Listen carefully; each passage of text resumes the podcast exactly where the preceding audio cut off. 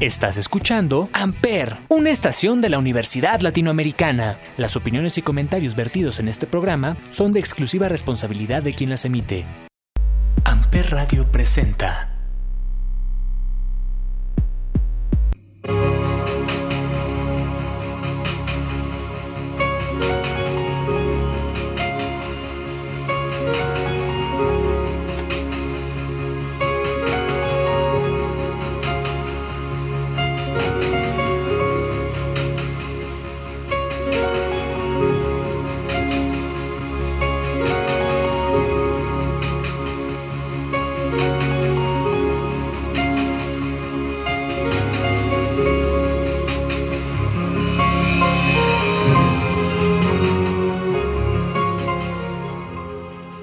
Hola a todos, bienvenidos a un jueves más de este podcast llamado 35 milímetros, transmitido a través de Amper Radio por la Universidad Latinoamericana y como todos los jueves nos acompaña Olivier. Olivier, ¿qué tal? ¿Cómo estás? Hola Ismael, bien. ¿Y tú qué tal? Aquí contentos de estar en una tercera ya temporada de 35 milímetros. Así es, recuerden que estamos estrenando temporada, este es el segundo episodio y pues bueno, vamos a aprovechar que este fin de semana terminaron los Juegos Olímpicos de Tokio, que pues bueno, después de toda la controversia de que se atrasaron del COVID y todo eso, pues se lograron efectuar, así es que vamos a hablar de películas que justamente tienen que ver con deportes, no precisamente todos son olímpicos, pero sí son deportivas las películas. Sí, para aprovechar, es como dices, los Juegos Olímpicos, películas de deportes, algunas que tienen que ver con Juegos Olímpicos y otras que solo son icónicas dentro del mundo pues, de los deportes, motivacionales, de este estilo de, de cine que muchas personas les gusta. Sí, de hecho la gran mayoría son de eso, ¿no? Son motivacionales. Rara vez vemos una película deportiva que sea como oscura. Creo, que por ahí tenemos una. Por aquí tenemos alguna, pero sí, no suelen ser motivacionales, de estas que a la gente les gusta escuchar los discursos de los coaches sobre todo, ¿no? Es como muy, muy común en ese tipo de películas. Así es, y pues bueno, vamos a arrancar con una que tú trajiste, que justo es el soundtrack de que estamos escuchando ahorita. Sí, justamente este es el, el soundtrack. Muy- es muy, una de las canciones creo yo más conocidas dentro de las películas deportivas. Es la película es de 1981 y se llama Carrozas de Fuego o Carros de Fuego o Chariots of Fire en inglés. Que bueno, es una película que estuvo nominada a varios Oscars, entre ellos ganó Mejor Película y Mejor Guión. Y bueno, es una película bastante clásica ya dentro del mundo de los deportes sí tiene que ver con las Olimpiadas porque se trata de mm, dos chicos que están entrenando para las Olimpiadas en la parte de carreras, de atletismo, de los 100 metros sobre todo. Y bueno, cuenta la historia de estos dos chicos que vienen de Inglaterra, de distintas educaciones. ¿no? Uno es súper cristiano y el otro es, judío. Y bueno, la época es justo después de la Primera Guerra Mundial, donde obviamente ya estaban las tensiones con, con el pueblo judío. Y bueno, ent- entonces muestran un poco los contrastes entre las formas de pues, la- las ideologías y las creencias de estos dos este, competidores para las Olimpiadas. Y bueno, la película nos muestra sobre todo la parte de su entrenamiento para llegar a estas a estos Juegos Olímpicos de París de 1924. 24, ¿no? Sí. Eh, curioso, porque justamente en 100 años después van a ser en París. Justamente los siguientes son en París, sí. 100 años después. Y qué bueno que hablas de eso, porque justamente la mayoría de, de la ideología de los Juegos Olímpicos es pues unir a los atletas y unir al mundo sin importar como la religión o, creencia, ¿no? Que justamente esta película dices que de eso trata un poquito.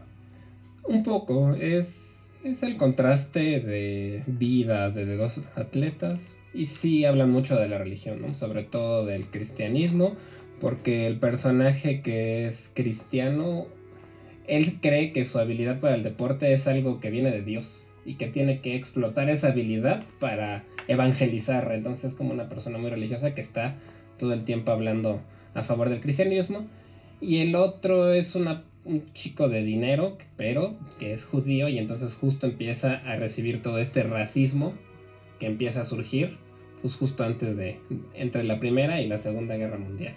Ok. Eh, justo estaba viendo que pues en Rotten Tomatoes no le fue tan mal. Tiene 7.6, que para Rotten Tomatoes es bastante Bastante bueno. Quien no sepa quién es Rotten Tomatoes, Rotten Tomatoes es una página de internet en donde se califican a las películas a través de críticos especializados y pues público en general. Y bueno, a partir de, si no me equivoco, a partir de 6 la película ya es considerada buena y a partir de 7.5 la película se le llama fresca. Es decir, que es una película bastante buena.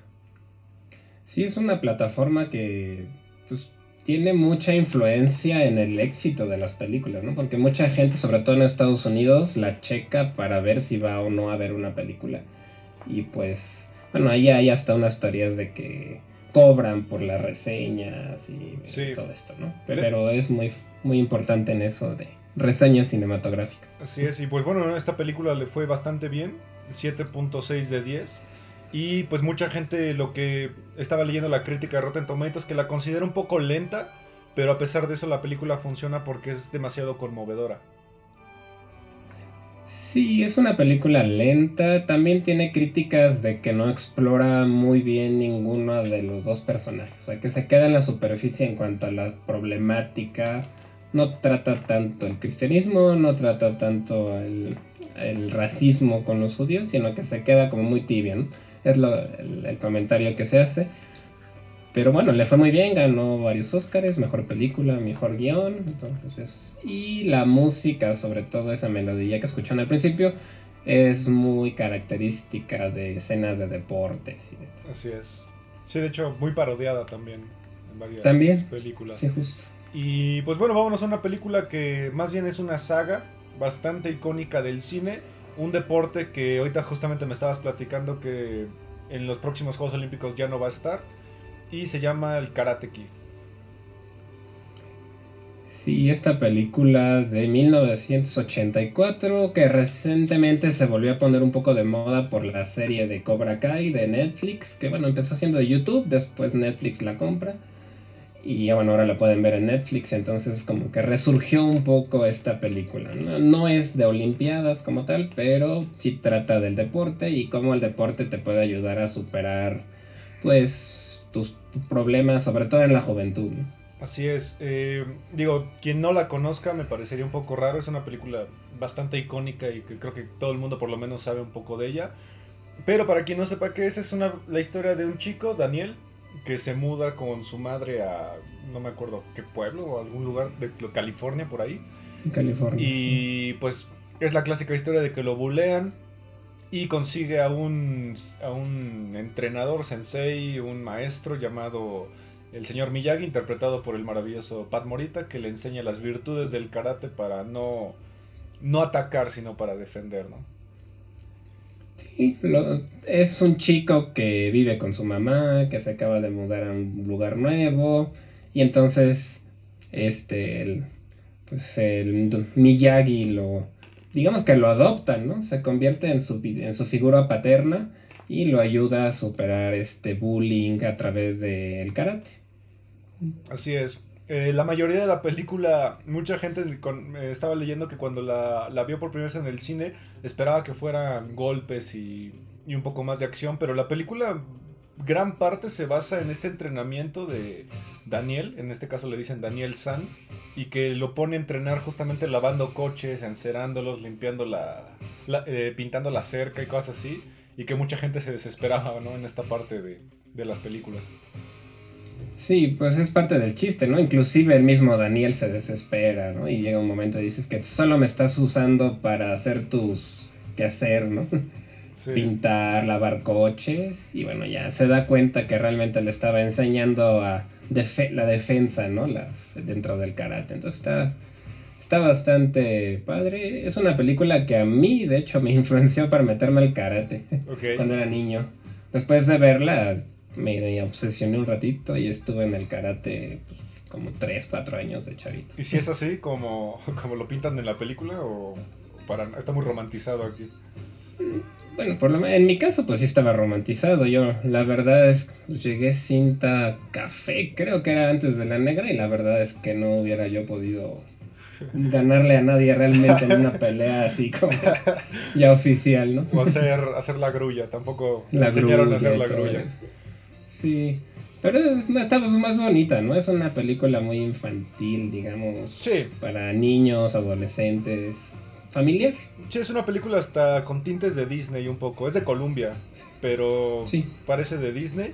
Tiene tres secuelas, Karate Kid 2, Karate Kid 3 y el nuevo Karate Kid, donde ya ni siquiera salen ellos, sale eh, Hilary Hilary Swank. Swank. Y una, un remake que hizo el hijo de Will Smith y Jackie Chan, que yo la vi en el cine y aburridísima, me pareció aburridísima. Yo esa no la vi, la verdad me, me rehusé porque me cae mal al hijo de Will Smith, la verdad. Sí, como que los Smith No. son, son un poco... En general sí son ya un poquito pesados, siento, sí. Y pues bueno, esta película al final resurgió, como dice Olivier, en estos últimos años gracias a Cobra Kai. Y también resurgió por un chiste que hay en una serie llamada How I Met Your Mother, en el cual un personaje llamado Barney justamente hace un chiste de que el verdadero villano es Daniel San. Justamente. Y pues en la serie esa fue un poco la idea original de la trama, ¿no? Porque en la, primera serie, en la primera temporada de la serie, realmente te pintan a Daniel San como el villano y a Johnny, que era el, el villano de las películas, pues te lo pintan como el buleado por Daniel San. Entonces me gusta ese cambio de, de- ese giro en la trama, es muy interesante. Entonces, si les llama la atención, están las temporadas en Netflix y también en YouTube están las primeras dos, me parece. Sí, que creo que en realidad son las que vale mucho la pena ver. Y bueno, Sí. vámonos a, a otro clásico, una película de Al Pacino que se convirtió en un clásico completo gracias a que su director pues es una persona ya emblemática, el gran Oliver Stone, y es una película llamada Any Given Sunday o Un Domingo Cualquiera. Es una película de 1999 que gira totalmente alrededor del fútbol americano. ¿no? Es un deporte que no es olímpico, ni mucho menos, pero en México y en Estados Unidos es muy, muy famoso. Y también se ha vuelto... Hay un discurso en particular que da este, Al Pacino, que es el protagonista como el coach de este equipo, que se volvió como muy famoso dentro del eh, motivacional, inspiracional. todo eso. Así es. Eh, es una película que explora justamente como este lado oscuro del fútbol americano, de cómo tratan un poco a, los jugadores, de cómo se maneja este ambiente. Eh, aunque es una película ya, podríamos considerarla clásica, mucha gente se queja mucho de que es demasiado larga. Yo, yo me incluyo en esa lista de gente que, se incluye, eh, que, que cree que es larga. Me parece innecesariamente larga. Son 2 horas 42. ¿no? Sí. Que Oliver Stone peca mucho de eso. Sus películas suelen ser de más de 2 horas y medio pesadas para algunos. ¿no? Sí. Esta película pues tiene un, un muy buen reparto. Al Pacino, Cameron Díaz, James Wood, Jamie Foxx.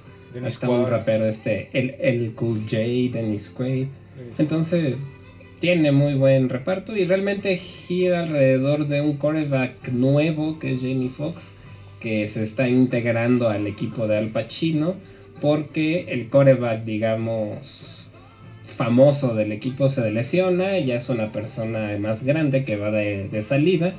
Y bueno, tiene Al Pacino que controlar a Jamie Foxx porque es, como es joven y nuevo, comienza a ser famoso, no juega en equipo todavía, ¿no? Entonces un poco esta pues esta motivación del coach para tratar que Jamie Foxx o, o Willie Beeman, que se llama el personaje, forme parte de un equipo. Así es. Eh, un dato curioso es que la NFL justamente se, se negó a, a participar con la producción debido a que pues no querían que, que mostraran este lado tan, tan truculento ¿no? del deporte.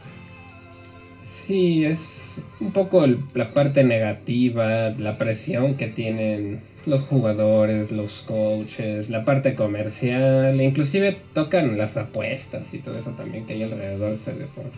Así es. Y pues bueno, la película tiene un final bastante épico quizá, que es el clásico... El equipo gana con una anotación a- en- de último momento, cosa que es muy recurrente como en estas películas. De hecho, Karate Kid también eh, peca un poco de esto. Y otra película Sí. que hablaremos peca de esto. Entonces es una película muy, muy clásica de este estilo. Sí, justamente son es clásico. Si les gusta el fútbol americano, seguramente le- les va pueden disfrutar esta película. Así es. Y bueno, vámonos a otra eh, que no es precisamente un deporte olímpico y, y, es una película extraña para el director del que vamos a hablar debido a que sale un poco de los estándares que él justamente nos venía trabajando en estos años, que se llama The Wrestler o el luchador de Darren Aronofsky.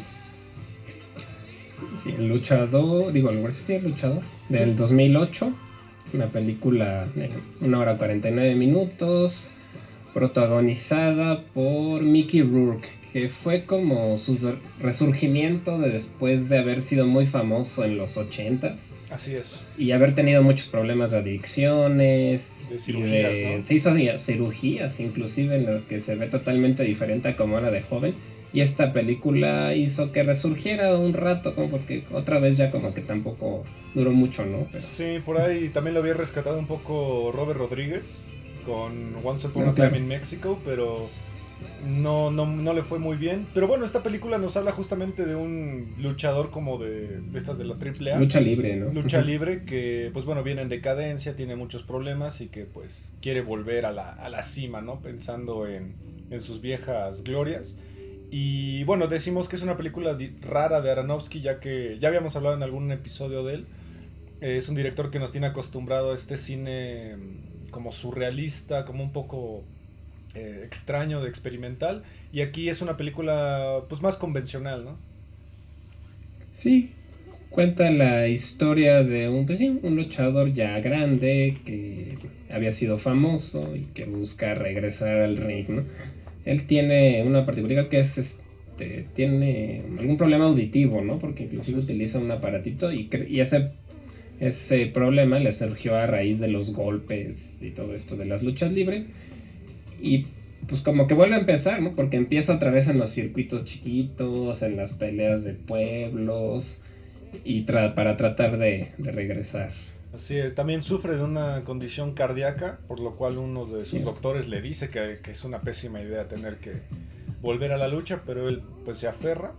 Eh, es una película que le fue bastante bien, ganó varios premios, incluyendo Globos de Oro, eh, a Mejor Actor de Mikey Rourke, ganó BAFTAs, ganó el...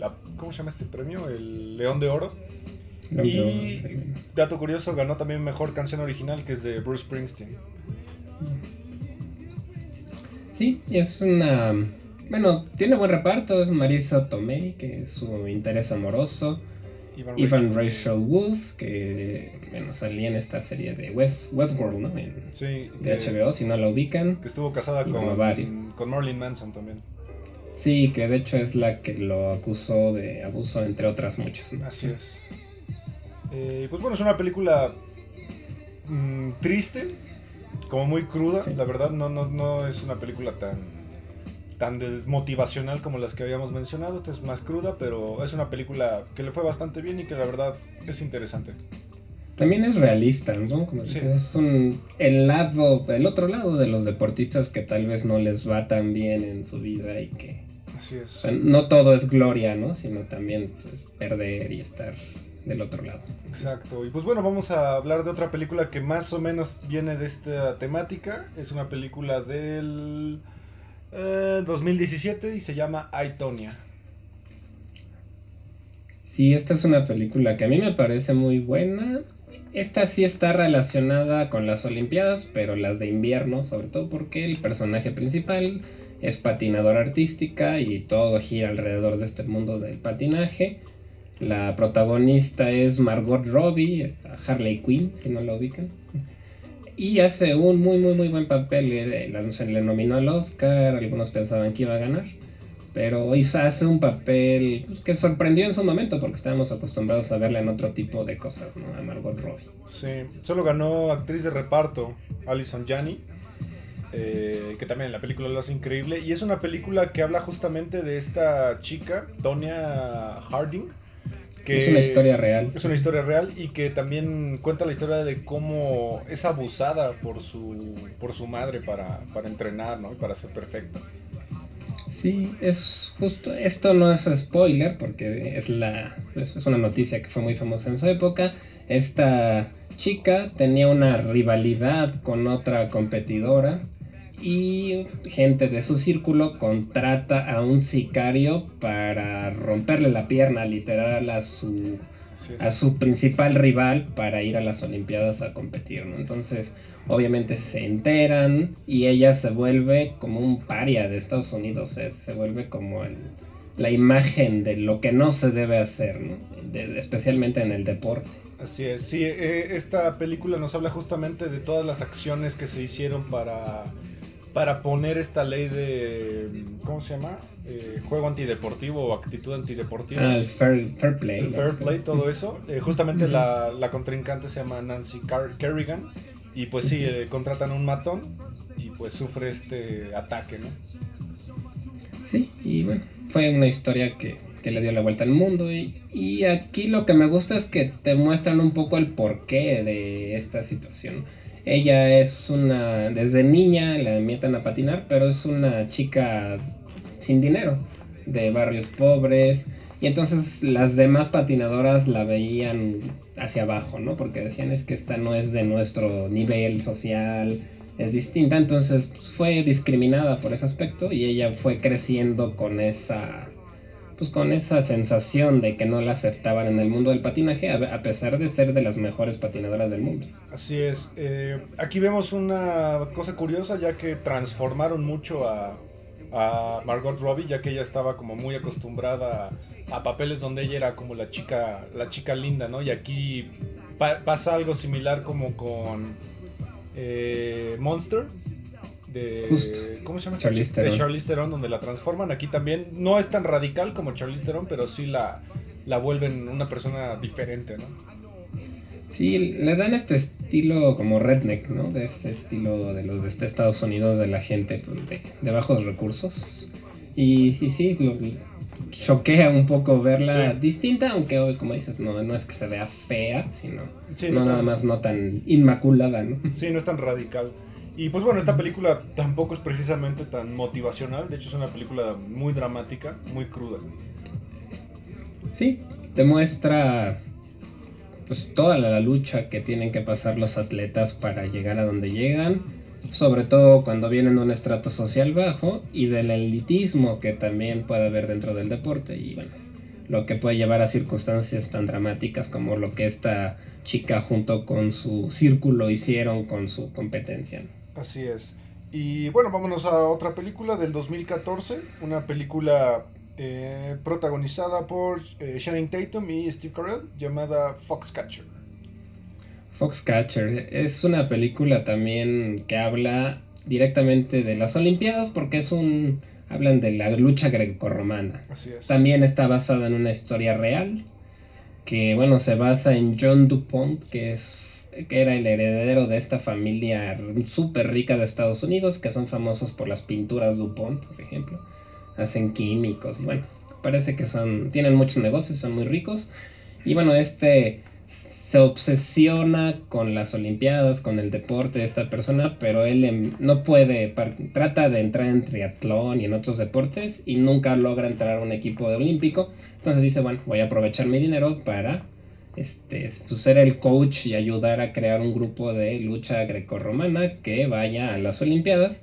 Y es ahí donde conoce o contrata a Channing Tatum, que es Mark Schultz, y a Mark Ruffalo, que es el hermano mayor de, de Channing Tatum, que se llama David Schultz. Así es. Y, y los contrata para generar este equipo olímpico de lucha grecorromana. Sí, es una película también donde vemos un papel extraño de Steve Carell, porque él también nos tenía acostumbrados a la comedia.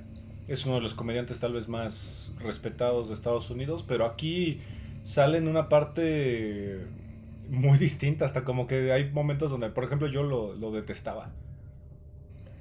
Es un personaje muy tenebroso, ¿no? Muy raro, todo el tiempo ve a la gente, se comporta muy extraño y te genera esa incomodidad, ¿no? De, cae, sí, cae mal y además te, te da como repulsión, siento yo. Sí.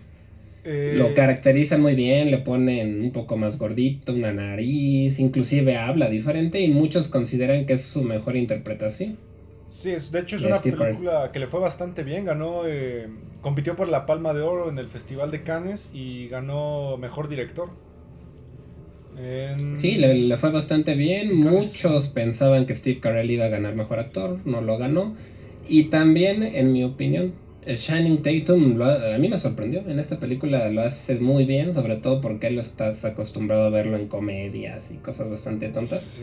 Y a mí se me hace que lo hace muy bien, sobre todo para todo el background que él tenía como actor. A mí me parece un actor muy frío. Como que siento que siempre trae como la misma. Eh, el mismo porte, como que está serio. Siempre se me hace un actor raro. Sí, sí, sí. Eh, no es que sea el mejor actor, pues él venía de pura comedia realmente, ¿no? Comedia romántica, comedia.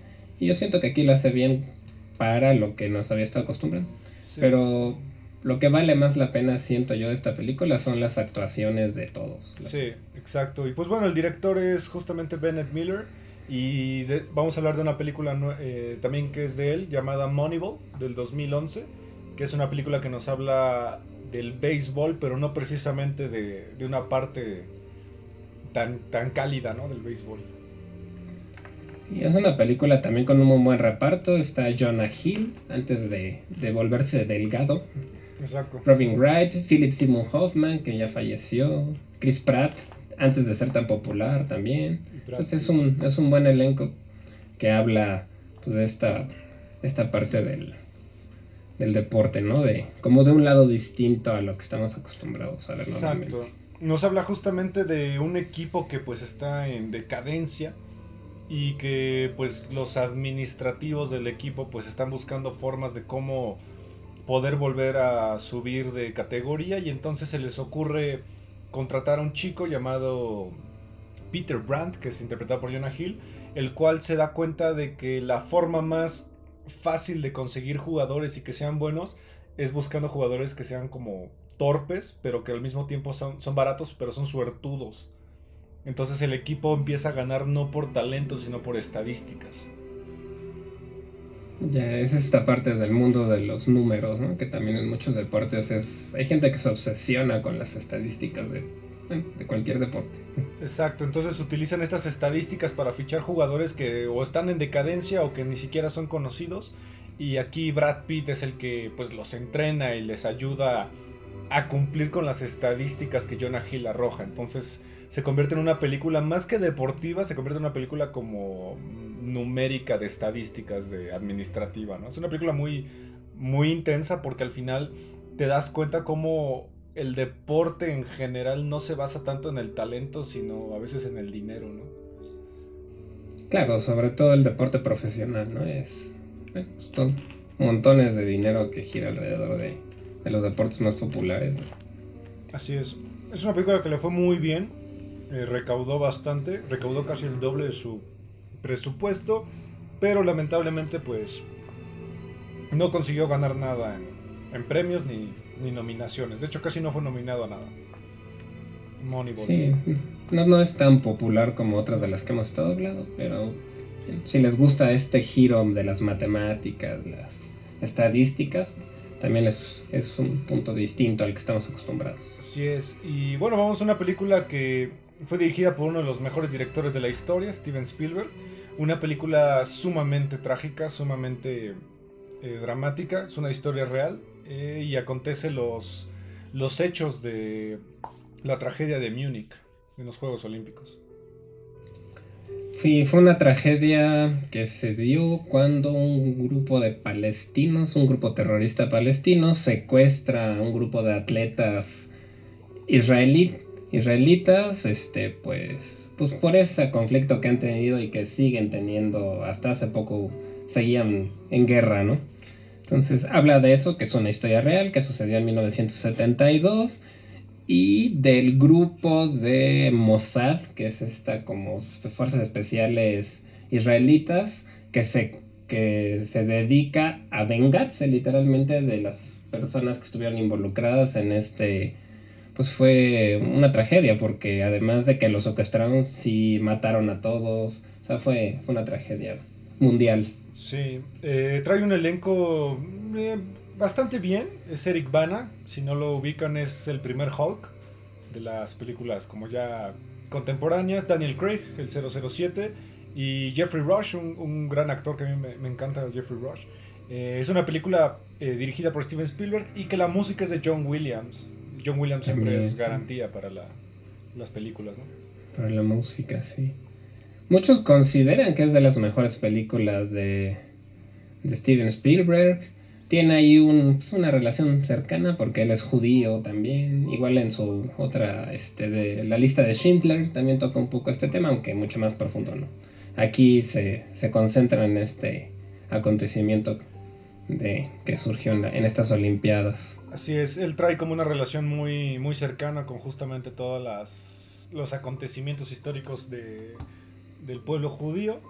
Eh, es una película muy triste, o sea, porque la verdad sí, sí presentan la tragedia muy, muy a detalle, o sea, pasan muchas cosas como muy rápido, eh, aunque también pasan muchas cosas muy de plática, pero en general la película siempre se mantiene como en este tono grisáceo, ¿no? De hecho, la película está filmada como muy gris, toda. Tiene una película oscura y, y sí, como dices, muy realista, todas las partes de las... Pues lo que acontece te lo muestran bastante crudo.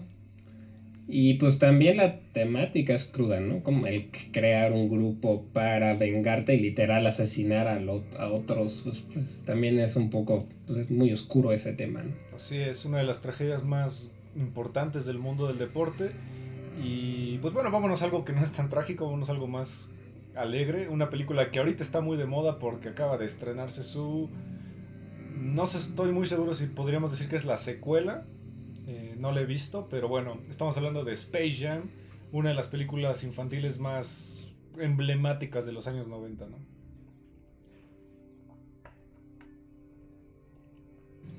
Sí, Space Jam, pues es un clásico de los 90 con Michael Jordan, este deportista increíble de básquetbol, que en esa época pues era el deportista más famoso del mundo.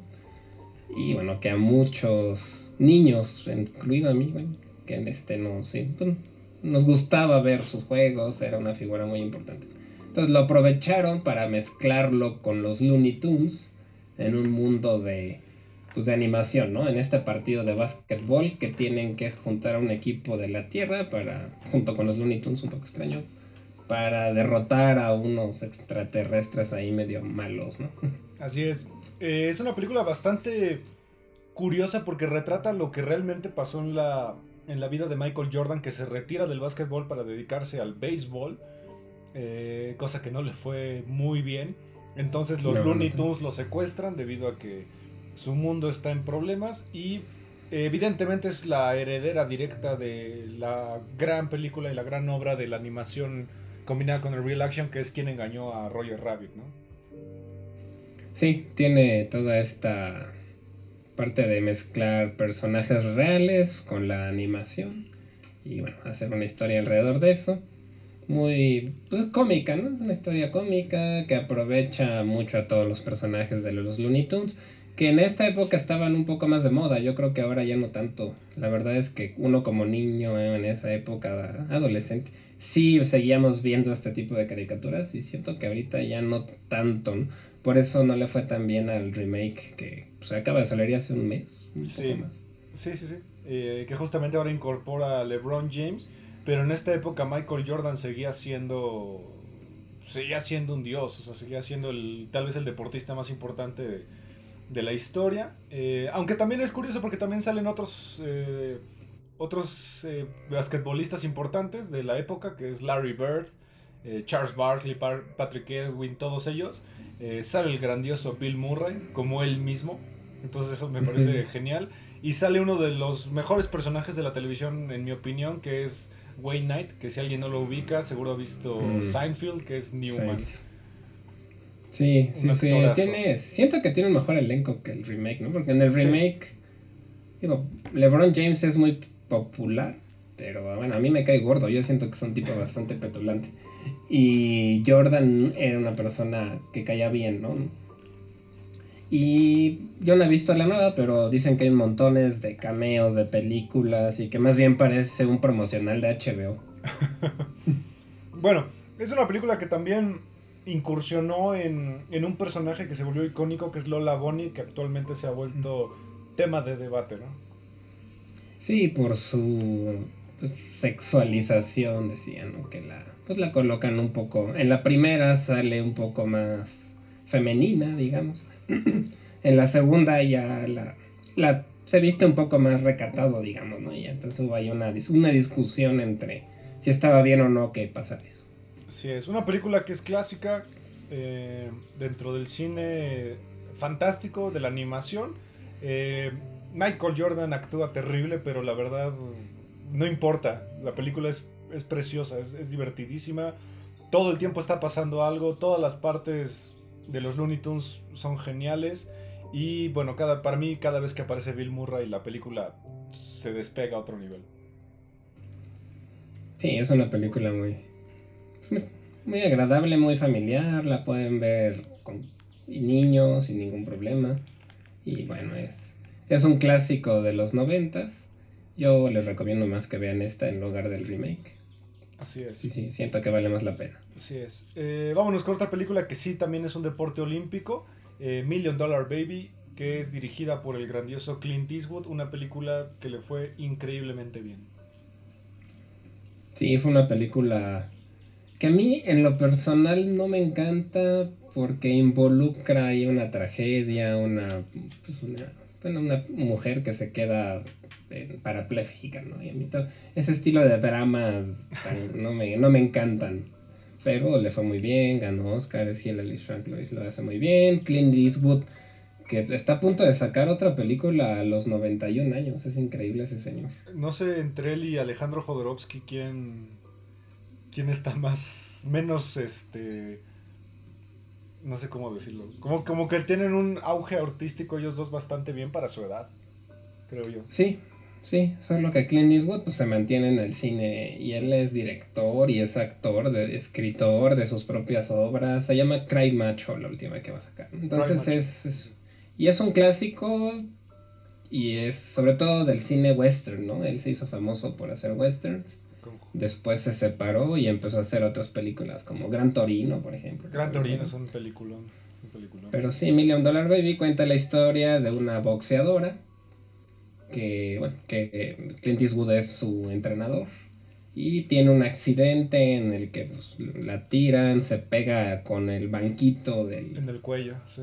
En el cuello, se le rompe ahí la, la columna y pues se queda parapléjica después de ser una, pues, una atleta. Así es, también sale Morgan Freeman, que de hecho los tres ganaron Oscar, a Mejor Actor, Director y Actor de Reparto. Ganó Mejor Película. Eh, en mi opinión es una película que es muy buena, pero creo yo que es una película olvidable. Es de esas películas que ganan premios, pero que pasan sin, sin pena ni gloria. Puede ser, sí, no sé. Em, yo la verdad solo la he visto una vez, porque como te comento, no me encantan este estilo de películas que giran alrededor de una persona enferma. Entonces, pues a mí se me hizo pesada porque sí es un drama bastante fuerte. Pero también tiene temas motivacionales, de esfuerzo, de dedicación. Habla un poco de esta parte de, pues de los deportes que no son considerados femeninos, ¿no? Como en este caso el, el box, que bueno, es un deporte que principalmente lo practican hombres, aunque claro que hay muchas mujeres que lo hacen. Entonces trata algunos temas también más allá del drama, ¿no? Sí, es una película que tiene un final eh, un poco crudo porque está involucrado hasta un asesinato. En mi opinión es un asesinato. Pues es esta, la eutanasia, ¿no? Que también es un debate. Si la eutanasia está o no bien, si es o no, bueno, moralmente, todo este, pero sí, sí es. Sí tiene un tema controversial en el final también. Así es. Pero bueno, vámonos a una película un poquito más alegre, alegre entre comillas. Es una película que ahora estará de moda gracias a que el skate se ha convertido en un deporte oficial de los Juegos Olímpicos. Este, esta edición se implementó. Es una película del 2005 que también se considera una película de culto dentro de estas películas como de, de adolescentes que intentan hacer algo con sus vidas. Y es una película que se llama Lords of Dogtown. Y esta película, la, verdad es que yo no la, no la he visto, la de Lords of Dogtown. Pero sí vi las, los eventos de skateboard de las Olimpiadas y creo que fueron de mis favoritos. No sé, me gustaron mucho, especialmente el de las chicas. Porque además de que ganó una chica de 19 años, la de plata tenía 12, la, la de bronce tenía 13. Sí. Entonces era, me pareció increíble porque además cuando competían se abrazaban entre ellas y se veían como amigas todas. Como que el espíritu deportista se me hizo muy padre entre estas chicas. Sí, es algo muy característico del skate. Justo esta película lo retrata cómo se vuelven como una comunidad. Eh, la película nos habla de la historia real, es una historia real de, lo, de un grupo de skate de California que se llaman los eh, Z-Boys, los chicos Z, que pues bueno, están implementando estilos de skate no, em, novedosos para la época, ya que en esa, en esa etapa de los años 70, pues justamente el skate era meramente pasear por la calle, y aquí ellos están implementando la idea de los trucos, etcétera, etcétera. Tiene un elenco prudente, creo yo. Eh, está Head Ledger, que es como el clásico hippie que descubre unos chicos y les dice que el camino para, para hacer un buen skate es a, través de la liberación, etcétera, etcétera. Sale Emil Hirsch, que es un, a mí me parece un gran actor, Emil Hirsch. Eh, y sale Johnny Knoxville por ahí también, pero lo hace bien. Como que le quedan estos papeles de como de hippioso, ¿no? Sí, Johnny Knoxville de ahí tiene esos no, no es tan mal actor como podría parecer, ¿no? De hecho, está a punto de salir la última, ya según ellos, última, última de Jackass, ¿no? Sí, que hay una controversia, porque ahí Van Marguera los está demandando de que lo expulsaron. Pero es que si, ven, si lo ven a él, ya no es capaz de, de aventarse de ningún lado. Pues ya ninguno, pero bueno. pero sí, Van Marguera sí, eh, digamos que no ha envejecido bien. Sí, es, es una película que le fue bastante bien a nivel cultural, ya que personalidades del skate como eh, Tony Hawk la alabaron muchísimo diciendo que justamente así debió ser el skate, así debe ser el skate, como esta comunidad de gente que, que se apoya entre ellos. Y mucha gente dentro de las Olimpiadas, cuando estaban viendo la competencia, decían eso, ¿no? Que el skate tiene esa cualidad de que no se siente tan antideportivo, tan distante como en otras competencias, como que nada más se dan la mano o ni siquiera se saludan ni nada. Aquí todo el mundo se apoya. Eh, no sé si lo notaste, cada vez que alguien hace un truco genial, todos se aplauden y dicen, wow, qué, locura acabas de hacer, ¿sabes? Sí, se, se, ve que no tiene una rivalidad, digamos, mala onda, ¿no? Sino que todos compiten y se admiran entre ellos y y aprecian el trabajo de lo que hacen los demás, ¿no? Eso está padre. Y además, pues siento que se asociaba mucho el skate con vagos, con, pues, con, algo que no es productivo, ¿no? Y ahora que estuvo en las Olimpiadas, pues inclusive hay varios comentarios de, mira mamá, y me decías que era un vago, ¿no? Y ahora estoy en las Olimpiadas. Sí, de hecho, uno de los que participaron es Naya Hudson, eh, participó en la rama masculina de los pro era el chico que está todo tatuado, que es como un poquito afroamericano. Él, si tienen chance, vean su biografía, tiene una vida muy dura. Su papá desde los, creo que desde los tres años lo obligó a empezar a practicar skate y lo casi casi lo prostituyó en el mundo del skate, lo obligaba, lo obligó a abandonar la escuela, no lo dejaba tener amigos, hasta que un día se convirtió ya en pro y lo abandonó cuando él ya no quiso eh, pues como que fuera su manager, lo abandonó y pues él se tuvo que abrir eh, camino. De hecho, él fue, ha sido de los skaters más galardonados dentro de los X Games, este, la, la liga, no cómo se llama la liga de skate, pero él ha sido una de las personas más importantes dentro de los jóvenes del skate. Entonces vean la película, es, es muy divertida, es súper hippie, es una película súper hippie y que se ha vuelto parte de, de la cultura popular. Y bueno, vámonos a la última, que justamente pues creo que es la película deportiva más importante de toda la historia, creo yo. Pues sí, si no es, es una de las más importantes, que tiene un montón de seguidores y fans alrededor del mundo, que es Rocky, ¿no? Esta película clásica de boxeo de 1976, protagonizada por Sylvester Stallone y escrita por él también, ¿no? O sea, eso es, es algo que cuando yo me enteré que él era el, escritor también me sorprendió mucho, ¿no? Porque luego no, no, lo ves de esa manera Stallone. Así es, y que de hecho lo que yo sabía es que nadie le quería comprar el guion, que le fue muy mal intentando venderlo. Sí, pues realmente Stallone venía de la pornografía, tiene, tiene ahí su... Su pasado. ajá, su pasado en la pornografía, era un, pues, además con este como medio impedimento del habla que él tiene, como que tampoco lo consideraban, es que con esa forma de hablar no vas a ser muy buen actor, entonces tuvo lucha y lucha y lucha para que le pues le produjeran este guion y lo logró y se volvió un exitazo e inclusive ganando Oscar la mejor película. Mejor película y de hecho parecería que es una historia de la vida real, parece un poco su biografía, ¿no? Sí, está, pues, creo que tomó datos de ahí, de varios personajes. Y sí, es esta parte de salir de abajo, no rendirse, buscar el, el éxito a toda costa. Y bueno, pues tiene todas estas secuencias de entrenamiento clásicas, como él subiendo por las escaleras en Filadelfia, golpeando sacos, las lagartijas con una sola mano. es, Está padre. Sí, es que tiene también varios de los personajes fuera, fuera de Rocky más emblemáticos, como por ejemplo Creed.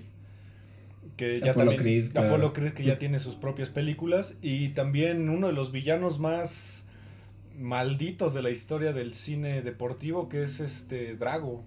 Drago. Drago, sí. Sí, Drago, Iván Drago. Iván Drago, que neta, esa, esa parte de la, de la... Es la 2, ¿no? Cuando mata a Creed. Es una de las partes más icónicas y trágicas del cine deportivo. Claro. También habla un poco del compañerismo, porque el, digamos, villano de la 1 que era de Popolo Creed se vuelve uno de sus mejores amigos y van desarrollando esa amistad porque hasta en los remakes, bueno, no son remakes, son como reboots que han hecho, pues es el hijo de Apolo el que es ahora el nuevo Rocky, ¿no? Digamos. Así es. En las últimas. Y que justo Apollo Creed, eh, Carl Weathers, se convirtió también en su compañero en Depredador, que ya hablamos el episodio pasado. Ah, claro. Y que se convirtieron en el meme icónico de los dos brazos chocando, ¿no? Aunque ese es este Schwarzenegger, ¿no? ah, perdón, es Schwarzenegger, cierto. Tienes. Pero pues, eran justo la siguen siendo hasta cierto punto competencia, aunque ya realmente no tanto, ¿no? Como en esa época de los ochentas. Así es. Algo curioso es que Rocky está en el Salón de la Fama del Boxeo. Sylvester Stallone, a pesar de no ser tal cual un boxeador, lo incluyeron en el Salón de la Fama del Boxeo debido a toda su contribución a, la difusión del, del boxeo como deporte, ¿no? Sí, él sí es este pues es promotor, ¿no? De, de, boxeo en la vida real y hasta aquí en México tenía sus anuncios estos de tienes que ver más box que se hicieron bien famosos un tiempo. Así es. Es un fenómeno cultural mundial, Rocky. Yo creo que sí debe ser de las películas deportivas que más éxito han tenido en todo el mundo. Así es. Y pues bueno, nos despedimos de este, de este episodio justamente con la canción más icónica de esta película, una, una canción que todo mundo ubica, todo mundo recuerda y pues bueno, gracias por escucharnos un jueves más a través de 35 milímetros de Amper Radio de la Universidad Latinoamericana. Olivier, muchas gracias. Muchas gracias a ti, Ismael, y muchas gracias a todos los que nos escuchan. Y sí, los dejamos con Eye of the Tiger de Survivor.